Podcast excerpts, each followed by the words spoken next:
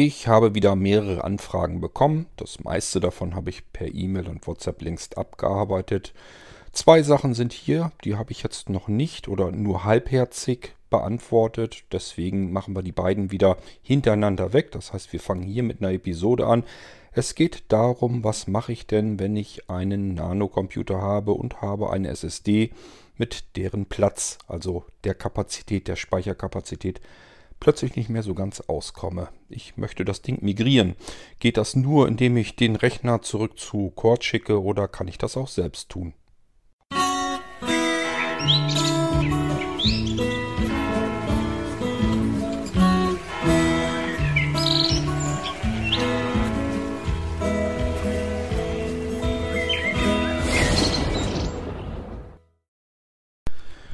Nun gut, ich habe also einen Anwender. Ich nenne den Namen jetzt nicht, weil den gibt es jetzt nicht ganz so oft und der ist recht aktiv in den Mailinglisten. Das heißt, äh, andere würden ihn am Namen erkennen. Ich weiß immer nicht, ob euch das recht ist, deswegen lassen wir den Namen unter den Tisch fallen. Ich denke mal, derjenige weiß dann auch, dass er gemeint und angesprochen ist.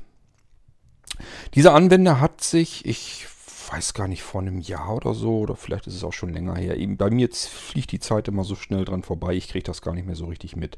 Jedenfalls hat er sich einen Nano-Rechner gekauft, und zwar das flache Modell, wenn ich es noch richtig in Erinnerung habe. Die flachen Modelle sind nochmal irgendwie, ich finde sie ganz angenehm, weil sie so schön flach sind. Das sind also wirklich sehr, sehr schöne kleine Rechner ähm, haben dann eine SSD-Platine drin. Das heißt, da ist nicht so ein normales 2,5 Zoll Laufwerk an einem SATA-Anschluss, sondern hier wird ein Platinenspeicher direkt auf das Mainboard geschraubt. Und ähm, der Rechner damals, der sollte jetzt nicht übertrieben viel Geld kosten, so wollen wir mal sagen. Und es sollte aber trotzdem viel Arbeitsspeicher rein. Und dann bin ich da mit einem spitzen Bleistift beigegangen habe gesagt, okay, wir müssen das hier und da und hier noch ein bisschen einsparen. Somit ist auch die SSD nicht so riesenüppig geworden. Ich habe aber gesagt, es wäre kein Problem, wenn du dein Laufwerk C eben nicht voll ballerst. So, Anwender scheint genau das gemacht zu haben. Vielleicht konnte er es nicht anders oder vielleicht will er es auch nicht anders.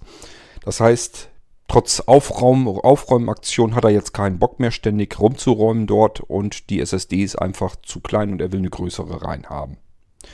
So, dann hat er mich halt gefragt, wie er das selbst migrieren kann.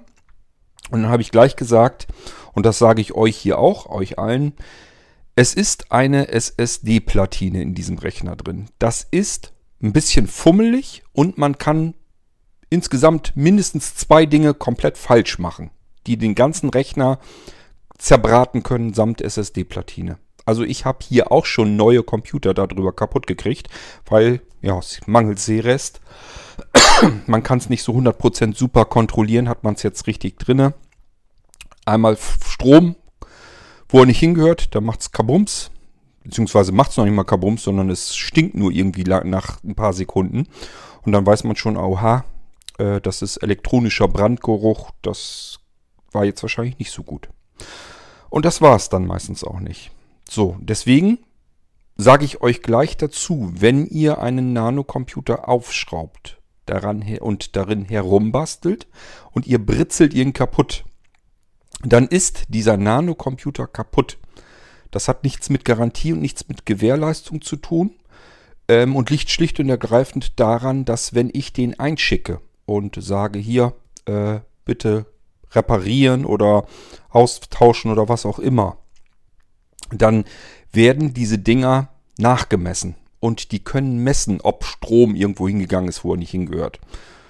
Ähm, und das heißt, ich bekomme dann den kaputten Rechner zurück mit einer Rechnung, mit einer Rechnung, weil die das Ding eben sozusagen kostenlos überprüfen mussten. Das macht Arbeit, kostet Geld, die muss man, das muss man selbst bezahlen, weil das kein Garantiefall ist. Wenn ihr einen Rechner selbst kaputt britzelt, ist er kaputt. Und das ist bei einem Nano ziemlich ätzend, weil die Dinger ja nun nicht gerade Billiggeräte sind. Also von daher ganz genau überlegen, wollt ihr das tun oder nicht. Wenn ihr ihn hierher schickt, ich will mich da auch nicht gar nicht von freisprechen, mir könnte sowas vielleicht auch nochmal wieder passieren. Das kann einfach mal passieren hat man einfach mal die Arschkarte gezogen, schlechten, schlechten Tag. Das ist dann natürlich, logischerweise, dann aber mein Problem. Das heißt, ich muss euch einen neuen Rechner bauen, nicht ihr. Das, das muss, muss ich dann bezahlen. Ist natürlich sau ärgerlich, weil man die ganze Arbeit da reingesteckt hat und muss dann auch noch sozusagen Geld dazu zahlen. Ist aber ja so, ich muss, ich muss für den, für die Fehler, die ich mache, muss ich selbst aufkommen und das verlange ich auch von euch. Wenn ihr Fehler macht und das selbst kaputt macht, dann müsst ihr das auch selber dafür gerade stehen. Ich finde, das ist selbstverständlich, ich sag's hier nur nochmal mit Absicht, ist kein Garantiefall. Wenn ihr da drin rumschraubt, rumbastelt und das Ding kaputt macht, kann ich euch nicht dabei helfen. So, das heißt, das Einfachste, was du tun kannst und ähm, das Sicherste für dich, Rechner herschicken und ich tausche die Platine aus und kümmere mich um die Migration. Das würde ich jedem auch vor allem raten, der einen Rechner noch nie aufgemacht hat, der da nicht drin rumschrauben kann, der nicht Fummelarbeiten machen kann. Wir haben es hier mit winzig kleinen Schräubchen zu tun. Und die sind an einer ganz blöden Stelle. Also es ist ganz ätzend, die Schraube da reinzubekommen. Nicht nur für mich, auch für normal sehende Menschen. Das hat also noch nicht mal ganz viel mit Sehbehinderung und Blindheit und so weiter zu tun, sondern das ist einfach eine doofe Stelle und eine mikroskopisch kleine Schraube, die die Platine auf das Mainboard verschraubt. Und ähm, wenn man die, das kann, ist zum Beispiel auch schon passiert, dann fällt die einem die Schraube an der Seite runter, rutscht unter das Mainboard und dann ist sie verschwunden. Dann ist sie im Rechner unten drin. Da kann ich sie aber nicht drin lassen, muss man das ganze Mainboard ausbauen, um an diese Schraube wieder dran zu kommen. Und die ist schnell mal eben futsch gegangen. Dass ja einem die vom Finger oder beziehungsweise vom Schraubendreher flutscht.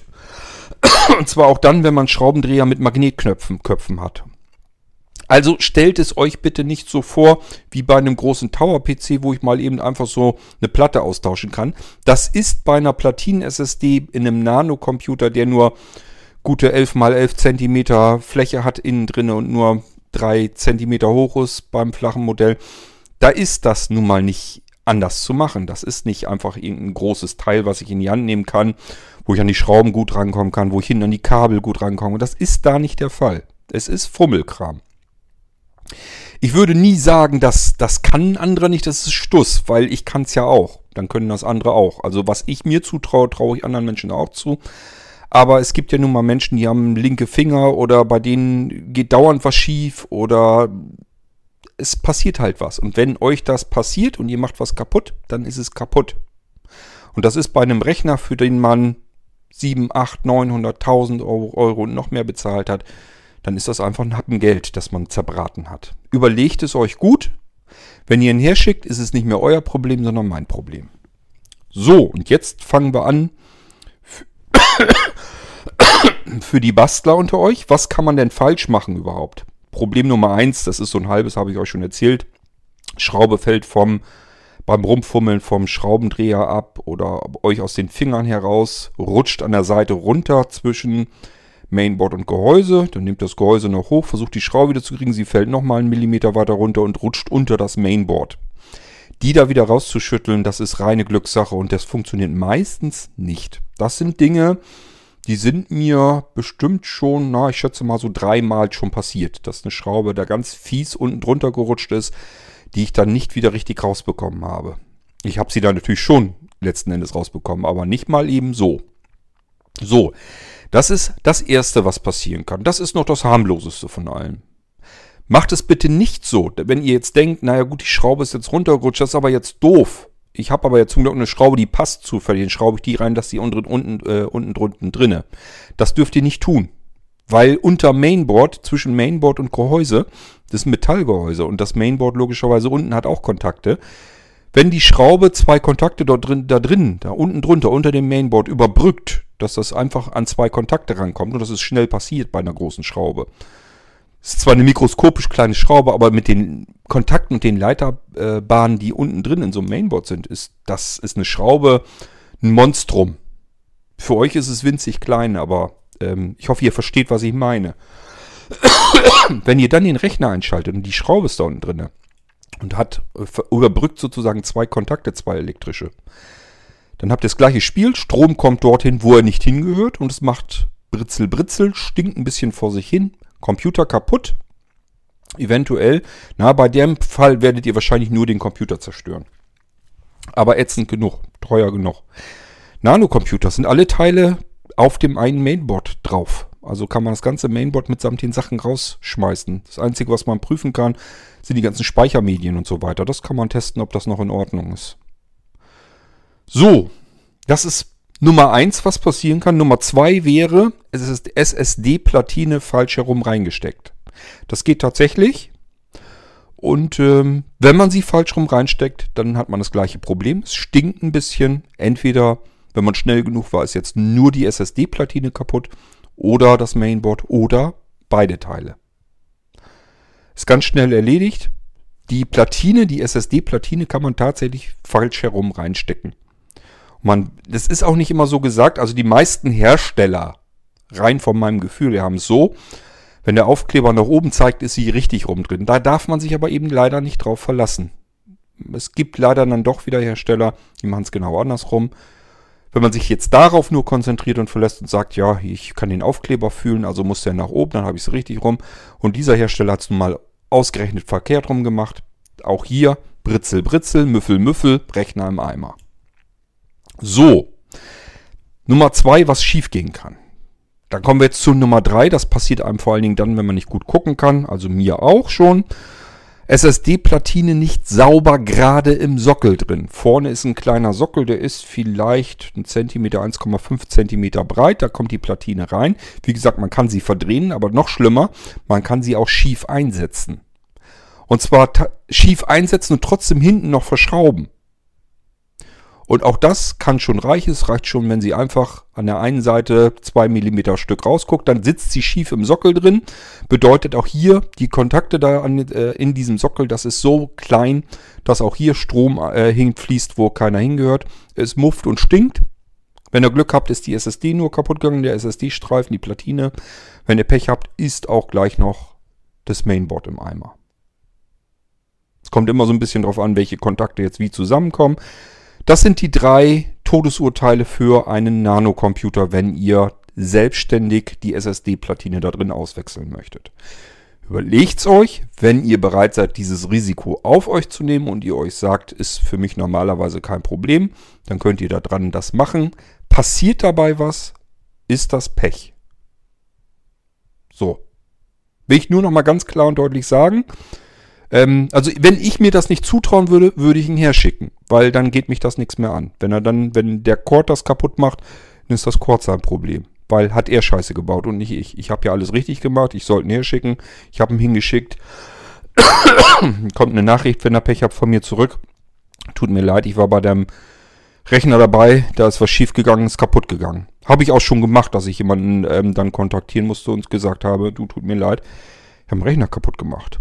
Mir ist das auch schon mal passiert, dass ich den Rechner komplett, also Nano-Computer komplett eingerichtet habe. Und der ist einfach verreckt, einfach kaputt gegangen. Ich habe also gar nicht kapiert, wo ich jetzt einen Fehler gemacht haben könnte. Er startete einfach nicht mehr, ging einfach nicht mehr an. Ähm, und auch da hat der Anwender natürlich nichts mit zu kriegen. Muss ich mich drum kümmern dann. Also wenn das Teil hier bei mir kaputt geht, Ganz klar, da muss ich mich drum kümmern. Auch vor allem gerade dann, wenn ich ihn natürlich kaputt gemacht habe. Wenn ihr ihn kaputt macht, müsst ihr euch drum kümmern. Das ist euer Bier.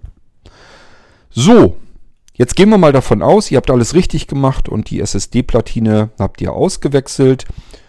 Dann geht es weiter. Wie kriege ich denn jetzt mein ganze, meine, meine ganzen Laufwerke, die da drauf sind, wie kriege ich die denn jetzt migriert auf eine neue SSD-Platine, auf eine größere? Das kann man auch hier wieder kann man selbst hinkriegen. Auch hier wieder kann man viel falsch machen. Aber im Gegensatz zum Computer kostet mich das zumindest kein Geld, wenn ich Scheiße baue, sondern er startet halt nur nicht mehr. Ähm, tun könnt ihr das mit einer Software, die kennen viele von euch, die nennt sich Drive Snapshot. So, und jetzt hat dieser Anwender gefragt, was muss ich denn, wie muss ich denn überhaupt vorgehen, wo muss ich das machen? Zunächst mal Anleitung lesen, Bedienungsanleitung von Drive Snapshot. Gibt es eine gute Dokumentation. Steht alles drin, was man tun muss, um eine Platte zu migrieren. Könnte ich mir jetzt also einfach machen, sagen, lies die Dokumentation komplett durch, dann weißt du, wie es geht. Aber ich will euch natürlich auch hierbei ein bisschen helfen, soweit wie ich das dann kann, per Ferndiagnose und so weiter. Und vor allen Dingen aus der Erinnerung heraus besser wäre, ich würde davor sitzen, dann kann ich sagen, klick da drauf, klick da drauf, klick da drauf. Die Zeit nehme ich mir jetzt dafür nicht. Ähm, und deswegen nur aus der Erinnerung heraus. Du musst alle Laufwerke dieser SSD-Platine, sind ja mehrere Laufwerke drin, mehrere Partitionen, die musst du alle markieren in Drive Snapshot. Also du gehst ganz normal dabei, sagst ähm, Backup to File. ähm, dann kommt ja die Auswahl, welche Laufwerke, welches Laufwerk willst du sichern. Das kommt eine Auflistung, da musst du erstmal durchsteigen, welche Laufwerke auf dieser SSD sind, aber das wirst du hoffentlich hinkriegen. SDRG-Taste gedrückt halten und alle Laufwerke markieren, die zu, diesem, zu dieser SSD-Platine gehören. Auch alle versteckten, die Bootlaufwerke und so weiter, sind üblicherweise teilweise versteckt. Ähm, und äh, die musst du eben mit markieren. Dann drückst du ja unten wieder auf Next. Dann fragt er dich ja, wohin. Dann gehst du auf den Schalter Browse und ähm, suchst dir die Stelle aus, wo du es hinspeichern musst. In diesem Fall, die interne SSD ist ja zu klein geworden, das heißt, da wird es nicht drauf passen. Äh, USB-Stick oder USB-Festplatte ranklemmen und dann kann man es da drauf ja, speichern. dann musst du folgendes tun. Du schreibst als Dateinamen Dollarzeichen Disk, also D-I-S-K, und dann zum Beispiel ein Strich oder ein Unterstrich und dann, keine Ahnung, Nano oder irgendwas. Irgendwas, wo du weißt, das ist meine Sicherung, die zu diesem Gerät hier gehört. So, bestätigen das ganze Ding, den Requester. Dann hast du den Dateinamen schon mal richtig vergeben. Dann ist er in der Lage, alle Laufwerke so abzuspeichern, dass du später schon nur anhand des Buchstabens, also überall dort, also du hast ja Dollarzeichen Disk als erstes eingegeben, da würde jetzt ausgetauscht werden C Strich oder Unterstrich Nano, ähm, D Nano, E Nano und so weiter und so fort. Das heißt, er tauscht diesen Platzhalter. Wir haben schon mal etliche Sendungen im Irgendwasser über Platzhalter gemacht. Das ist auch einer. Ähm, das wird signalisiert durch das Dollarzeichen. Es gibt noch weitere Platzhalter in Snapshot, aber Dollarzeichen Disk steht für den Buchstaben, für den äh, Laufwerksbuchstaben. Der wird dann da reingesetzt. Das ist die, eigentlich die richtige Möglichkeit, damit man mehrere Laufwerke in einem Stück markieren kann. Er muss das ja irgendwie unterscheiden können, welche Laufwerke er da gerade speichert. So kannst du alle Laufwerke auf, von deiner SSD ähm, sichern mit Drive Snapshot auf eine USB-Festplatte. Jetzt gibt es einen zweiten Teil, den du noch beachten solltest. Und zwar gehst du unten, das ist der mittlere Schalter auf der unten Seite. Ich glaube, das Ding heißt Advanced Options oder sowas. Oder Advanced Settings. Da musst du drauf gehen. Und da gibt es, ja, ich kann es halt nur optisch orientiert. Also es gibt mehrere Ein Eingabemöglichkeiten. Eine davon ist dazu da, äh, welche Größe, in welcher Größe soll er, also innerhalb welcher Größe, ich muss mich versuchen korrekt auszudrücken, sonst findest du da nicht durch. Ähm, innerhalb welcher Größe soll er Laufwerke automatisch mitspeichern, die du jetzt eventuell nicht erwischt hast. Das sind ja wie gesagt zum Beispiel die Bootlaufwerke und so weiter. Das könnte ja sein, dass du jetzt vielleicht doch nicht alle erwischt hast, dass da noch so kleine Bootpartitionen irgendwo von Windows drin sind. Hier würde ich einge eingeben, das mache ich jedenfalls immer so, 1024, sodass du selbst noch Laufwerke mitbekämst, die ein Gigabyte groß sind. Das braucht man normalerweise beim Nano nicht. Bei vielen anderen Geräten, wo so ähm, Firmware und so weiter drauf ist, wo das UEFI gleich mit auf, dem, auf der SSD oder beziehungsweise oft auf diesem Flash-Speicher mit drauf ist, macht es Sinn, das auf ein Gigabyte wenigstens zu setzen. Da ist oft noch so, ein, so eine Recovery-Partition und so weiter. Und äh, das wird automatisch mitgesichert. Das, was du da eingibst, besagt alles, also wenn wir jetzt 1024, das sind, handelt sich dann um Megabyte, wenn wir jetzt 1024 eingeben, heißt das für Drive Snapshot, alle Laufwerke, die zu dem System dazugehören und die nicht größer sind als 1024 Megabyte, automatisch mitsichern. Auch dann, wenn sie versteckt sind, wenn sie keine Laufwerksbuchstaben haben und so weiter und so fort. Das Schöne ist, einmal mit gesichert, wird er sie auch mit wieder zurück restaurieren. So, dass du das eigentliche Startsystem des Rechners gleich mitgespeichert hast. Dann gibt es noch eine zweite Einstellung, da kannst du die Größe einstellen, wie groß jede einzelne Backup-Datei werden soll. Ich stelle mir die immer ganz gerne auf 4000, also 4000 Megabyte ein. Ich glaube, standardseitig ist sie irgendwie auf 1000 oder 1700 oder irgendwie sowas. Dann hast du ganz viele kleine Dateien. Ich würde zu mir mal auf 4000, hat man so ein paar einzelne Dateien sind das dann üblicherweise. Und die haben immer noch den Vorteil, falls mal irgendwie, keine Ahnung, aus welchem Grund auch immer. Erstens, mein, ich mein Backup, das ich gemacht habe, auf ein FAT32 äh, Laufwerk schieben muss ähm, oder aber auf eine DVD brennen muss, dann bin ich mit dieser Größenordnung eigentlich immer ganz gut. Man kann es auch noch eher ein bisschen kleiner machen, vielleicht 3900 oder 3800. Dann kriegt man auf alle Fälle keine Probleme, die da irgendwie mit zusammenhängen. Mit FAT32-System als Laufwerk, wo ich den Kram mal ablegen will. Oder aber falls ich mal mein Backup auf DVDs brutzeln möchte, kann ich dann auch tun, passt eben drauf. Das kriegt Drive Snapshot hin. Wenn die einzeln sind, dann fragt er dann eben auch nach, legt die nächste äh, Backup fürs Backup Teil Nummer 2, Nummer 3 und so weiter. Das kriegt Drive Snapshot auch hin. Dann kann ich mir das komplette Backup, obwohl es insgesamt viel zu groß wäre für DVDs, kann ich es trotzdem auf DVDs abspeichern. Jede Backup-Datei auf eine DVD passt und dann kann ich so vier, drei, vier, fünf DVDs vollhauen damit und habe ein Backup auf DVD. Es ist sehr unwahrscheinlich, dass man es braucht, aber es sichert zusätzlich ab, falls mal irgendetwas ist, woran man jetzt noch gar nicht so richtig gedacht hat beim Sichern. Deswegen würde ich das machen. Äh, so mache ich es jedenfalls. Und die, das sind Settings, die speichere ich auch ab. Das heißt, die kann man als Voreinstellung abspeichern. Dann braucht man sich da nicht mehr drum zu kümmern. So. Und dann gehe ich wieder auf Next oder auf Start Copy steht da, glaube ich, dann schon. Und dann sichert er die komplette SSD auf ein USB-Laufwerk. Das kann man schon mal soweit tun. So, und ähm, dann würde ich, ja, das ist auch das nächste Problem wieder. Äh, also ich habe es hier einfacher, weil ich mir einfach ähm, ein Board nehmen kann, wo diese SSD wieder drauf gedrückt werden kann. Und dann kann ich dieses Board an USB betreiben. So dass ich vom gleichen Rechner aus kann ich im Prinzip einfach mir eine neue SSD-Platine kaufen, auf dieses Zwischenboard draufstecken ähm, und kann da per USB dran. Das hat den großen Vorteil, ich kann mit dem einen Rechner ihm sagen, ähm, schieb mir jetzt die Sicherung, die ich gemacht habe, als Wiederherstellung drauf. Das bedeutet, ich kann die SSD, die ich nachher wieder einbauen will, also die größere, kann ich fertig machen, noch bevor ich überhaupt da dran rumfummeln muss. Das ist ein großer Vorteil. Den hast du jetzt natürlich nicht. Das heißt, du müsstest eigentlich irgendwie mit dem laufenden System arbeiten. Ähm, heißt nichts anderes als, du musst dann die SSD ausbauen, die größere SSD-Platine einbauen. Dann brauchst du aber ein startbares Betriebssystem. Also äh, idealerweise, wenn du einen Molino hast, dann nimmst du den. Wenn du mit so einem Live-System arbeiten willst und kannst, kannst du das auch benutzen. Es gibt ja diese Talking Windows, die ist ja kostenlos, dann brauchst du gar nichts zu tun. Oder falls du bei der äh, langen Nacht der Technik bei Blinzeln dabei warst, dann hast du ähm, einen Molino 7 Live, den mal probieren, gut möglich, dass du den starten kannst.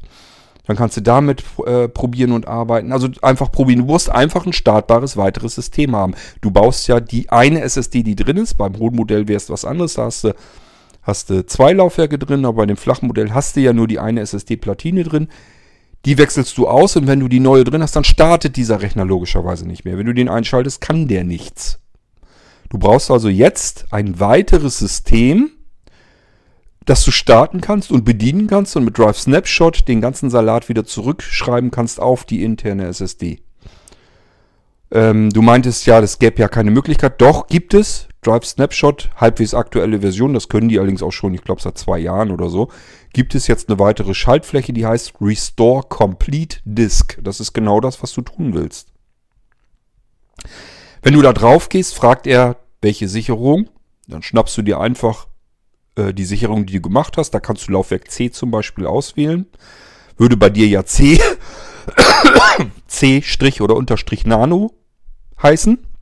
Die kannst du auswählen. Dann zeigt er dir an, welche anderen Partitionen noch dazugehören. Die hakt er auch alle normalerweise standardseitig an. Lässt du am besten so. Oder aber schwierig, du willst ja dein Laufwerk C auch noch erweitern. Das bedeutet, du dürftest dann das Datenlaufwerk beispielsweise, also alle Nachlaufwerke nach Laufwerk C darfst du dann nicht mit anhaken.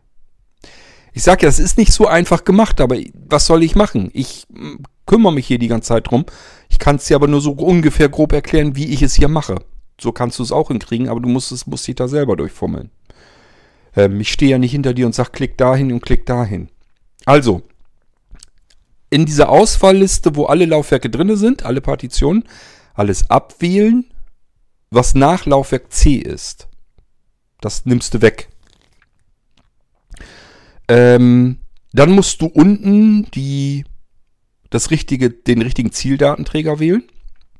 Also deine neue SSD, je nachdem, was du dir für eine gekauft hast, musst du den Hersteller irgendwie so ein bisschen daraus identifizieren können. Eventuell, also es werden dir ja mindestens zwei Laufwerke angezeigt, wenn du mit virtuellen ähm, Bootlaufwerken noch gearbeitet hast. Das heißt, du hast ja jetzt ein System wieder gestartet, je nachdem, was das ist. wird eventuell sogar noch eine virtu virtuelle Diskette oder beziehungsweise virtuelle Platte angezeigt.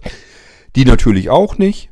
Dein USB-Laufwerk, wo das Backup drauf ist, musst du aufpassen, dass du es nicht kaputt machst. Also das natürlich auch nicht auswählen, sondern das einzig Richtige, nämlich die neue SSD. Ich hoffe, dass du die finden wirst. Und dann gehst du wieder ähm, Start Restore oder wie heißt das Ding? Also er fängt dann an. Du bekommst x-fache Warnmeldung, weil das eine gefährliche Sache ist. Du überschreibst einen tatsächlichen Datenträger und zwar auch die Partitions Tabelle. Das Bootsystem, die Partitionstabelle, System ist alles mit drinne. Ähm, nur eben Datenlaufwerk und so weiter fehlt alles. Irgendwann ist er damit durch. Wenn du eine Meldung bekommst, dass er kein bootbares System gefunden hat, hast du ein Problem. Dann ist dein, deine interne SSD, das, das Restore, äh, konnte das Bootsystem dann nicht zurückschreiben, einwandfrei. Äh, dann musst du mit Checkboot bei Snapshot äh, den, den Boot-Record reparieren und hoffen, dass das klappt. Ähm, und wenn du das alles hinter dir hast, dann probierst du aus, ob deine Kiste dann startet. Der wird zwar natürlich jetzt meckern, weil das Datenlaufwerk und so weiter, das fehlt ihm dann. Das ist aber jetzt nicht ganz so schlimm. Und jetzt gehst du dabei in die, also bist jetzt im normalen Windows drinne. Jetzt gehst du dabei in die Datenträgerverwaltung von Windows also einfach auf dieser PC auf dem Desktop. Kontextmenü, Verwalten, Datenträgerverwaltung. Da gehst du rein. Da werden dir die Laufwerke angezeigt, die sich auf deiner SSD befinden. Und jetzt vergrößerst du das Laufwerk C auf die Größe, die, die du haben willst. Darum geht es dir. Du willst ja Laufwerk C größer haben.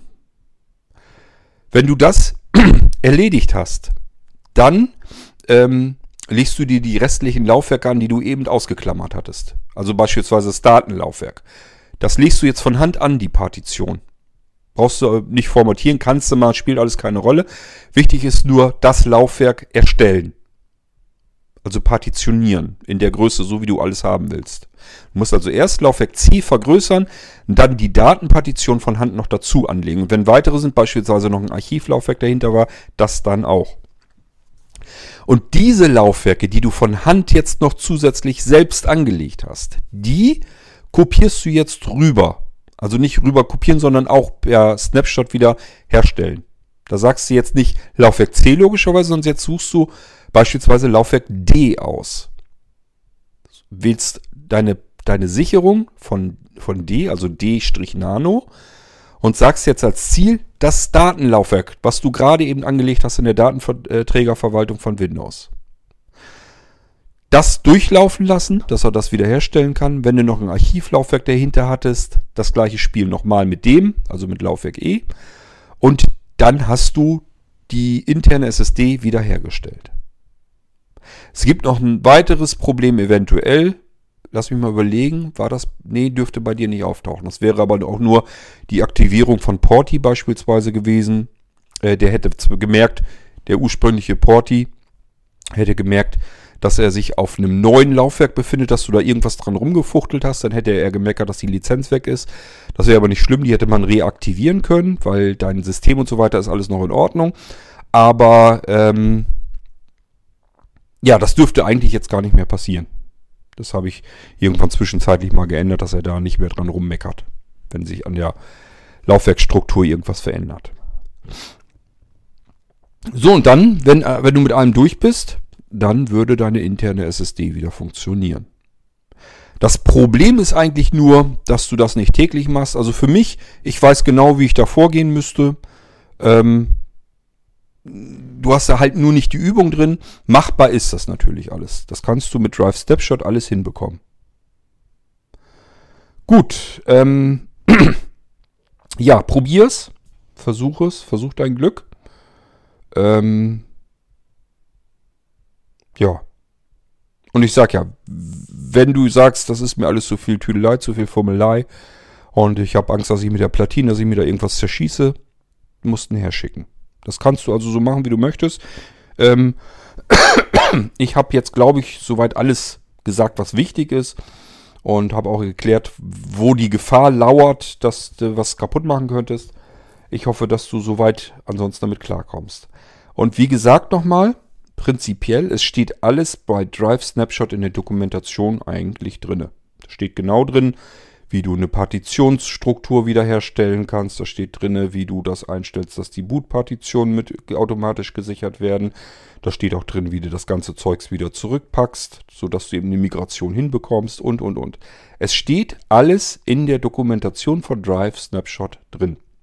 Ich habe dir jetzt nur erklärt, wie es funktioniert. Wenn du jetzt sagst, ähm, du müsstest eigentlich nochmal irgendwie was zum Nachlesen haben. Hast du da, musst du nur bei Drive Snapshot in die Dokumentation schauen und hol dir die aktuelle Version.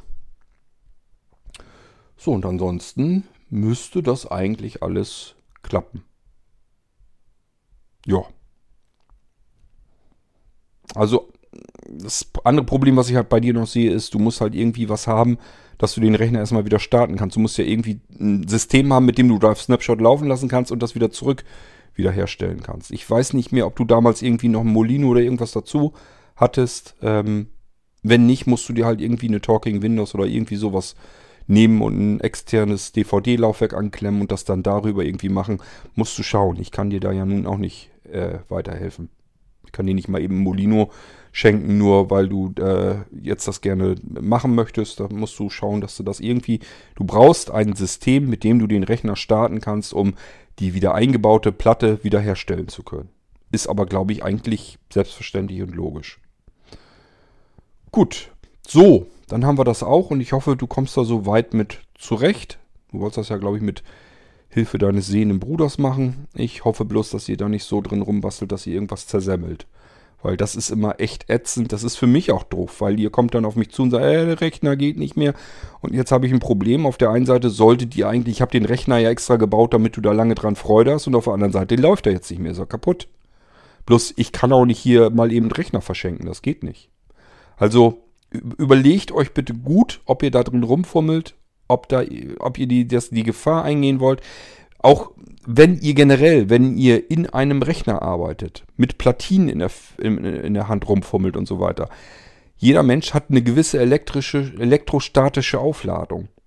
Bitte geht mit dem Nano, wenn ihr den aufschraubt, so weit wie ihr könnt, entweder an eine Steckdose, wenn ihr nicht schüchtern seid, kann nichts passieren, aber trotzdem sage ich es dazu, man muss ein bisschen Mut vielleicht haben.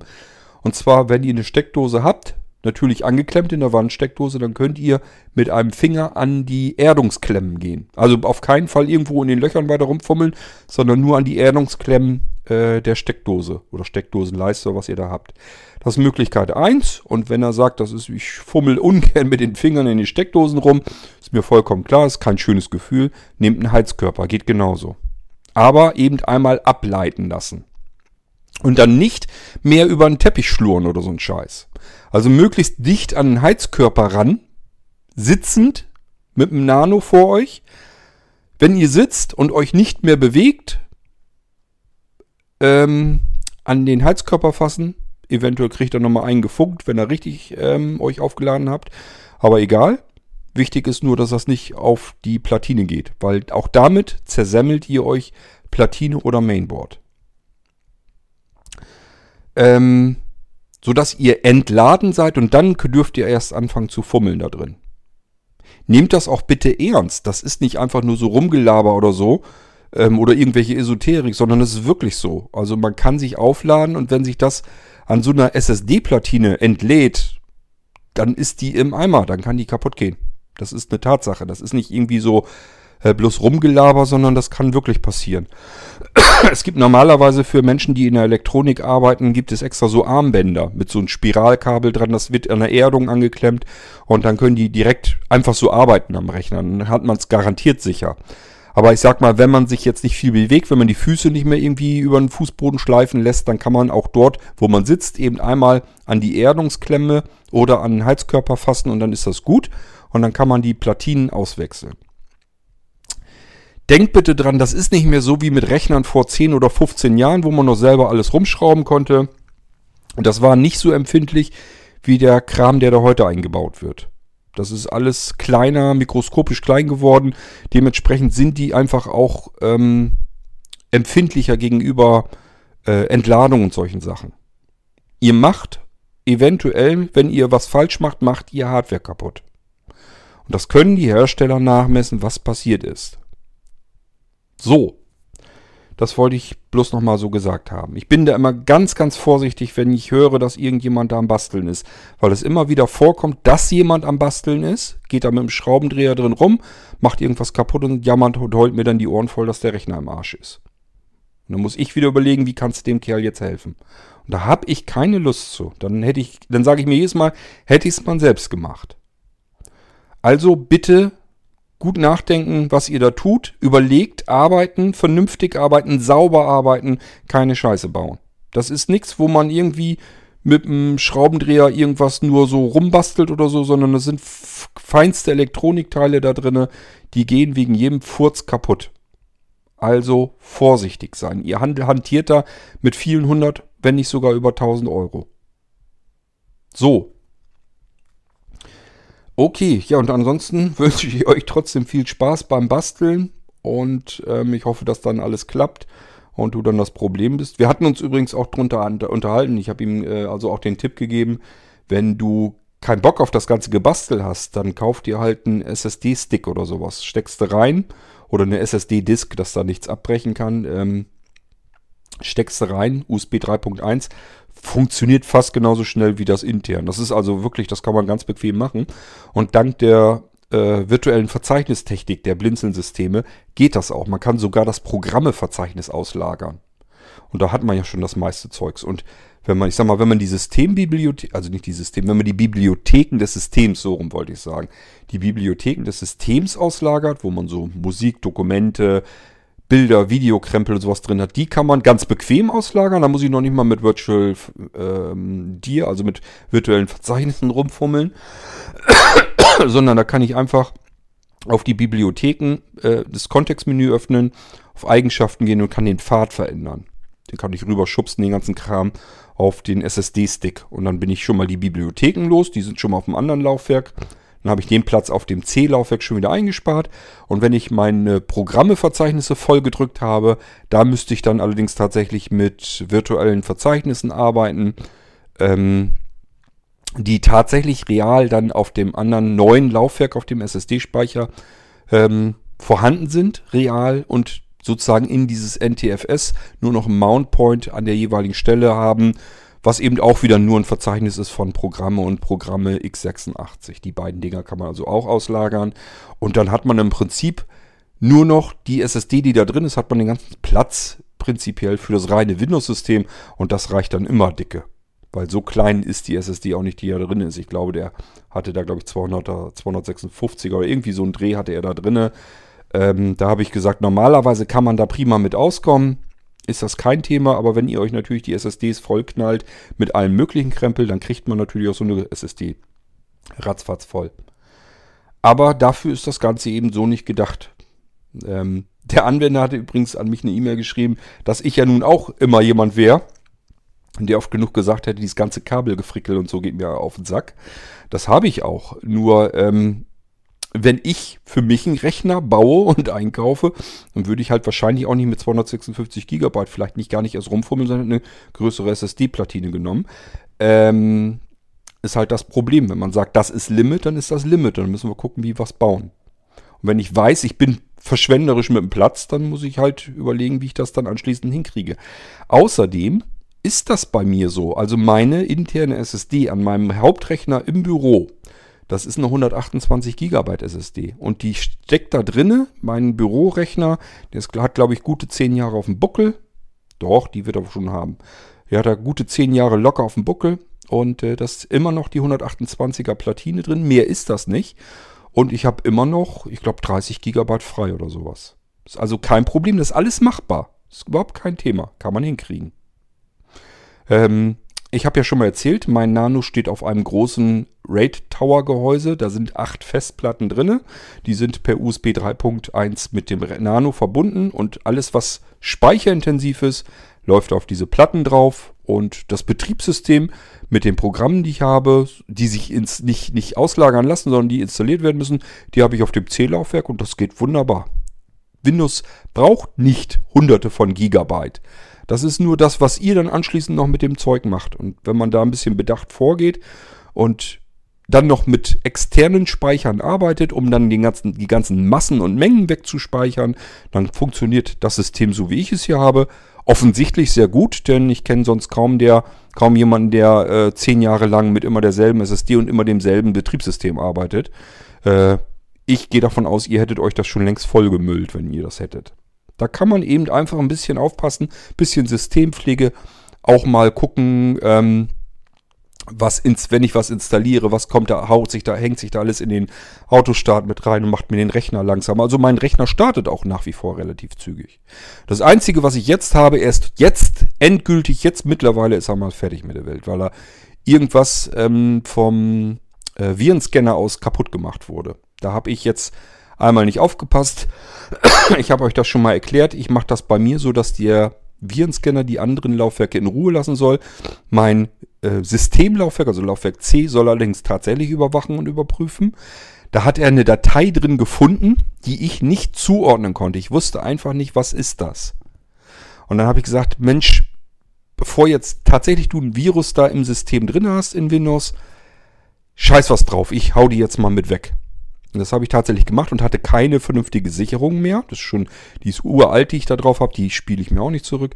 Und das war offensichtlich eine ganz, ganz wichtige Datei, denn seitdem kann ihr zum Beispiel meine Nameserver da nicht mehr auflösen. Das heißt, der Mozilla Firefox zum Beispiel funktioniert bei mir überhaupt nicht. Da kriegt man immer, dass er die Adresse nicht auflösen konnte. Er kommt also da irgendwie gar nicht raus. Ich habe leider auch ähm, mit Google und Co äh, verschiedene Lösungsansätze probiert. Da scheint es alles nicht zu sein. Das ist wirklich so, dass der Virenscanner wohl offensichtlich eine nicht ganz unwichtige Systemdatei kaputt gemacht hat. Was mich jetzt wieder auf das Thema mit den Virenscannern bringen würde, aber da bin ich ja auch schon ein paar Mal drauf eingegangen im Irgendwas. Ihr kennt meine Meinung dazu und die war einfach nur wieder bestätigt. Also Virenscanner, dass die mittlerweile, also ist wirklich schlimm, weil ich nun mitbekommen habe, auch am eigenen Leibe, dass sie nicht schützen. Wenn du Ransomware draufkriegen willst, ist der Virenscanner das erste, was ausgehebelt wird. Der wird einfach deaktiviert. Ja, schönen Dank, dann nützt euch der beste Virenscanner nicht, wenn der auf deaktiviert steht oder wenn ihr an den Rechner kommt und ihr hattet einen Angreift, äh, Angriff drinne. Super klasse Sache mit eurem Virenscanner. Und das zweite ist eben, er kann mal Systemdateien mit kaputt machen, mit denen überhaupt nichts ist. Ist gar kein, gar kein Thema. Haut er euch in Quarantäne oder macht sie platt und dann funktioniert halt irgendwas nicht mehr. Und das wieder in Ordnung zu bringen, ist fast unmöglich. Das Einzige, was man wirklich machen kann, was ich auch immer rate, sind ja die Sicherungen. Ja, ich hatte selbst keine aktuelle. Also äh, ich werde wahrscheinlich irgendwann, ich wollte sowieso immer mal einen neuen Rechner mir fertig machen. Der steht hier auch schon seit zwei Jahren oder so locker. Ähm, den wollte ich mir immer schon mal fertig machen. Ich habe halt einfach keine Zeit, mir selbst immer meine Rechner fertig zu machen, weil ich eure mal fertig machen muss.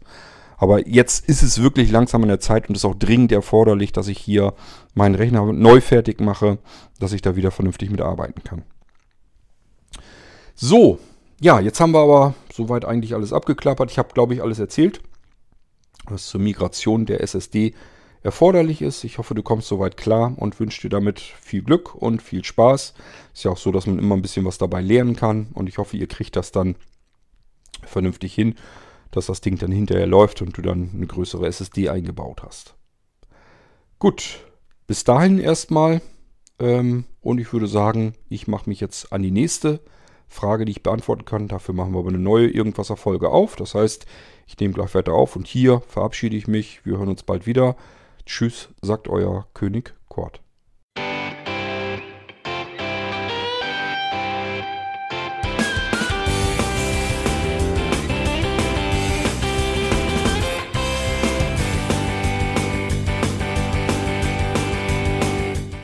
Das war Irgendwasser von Blinzeln.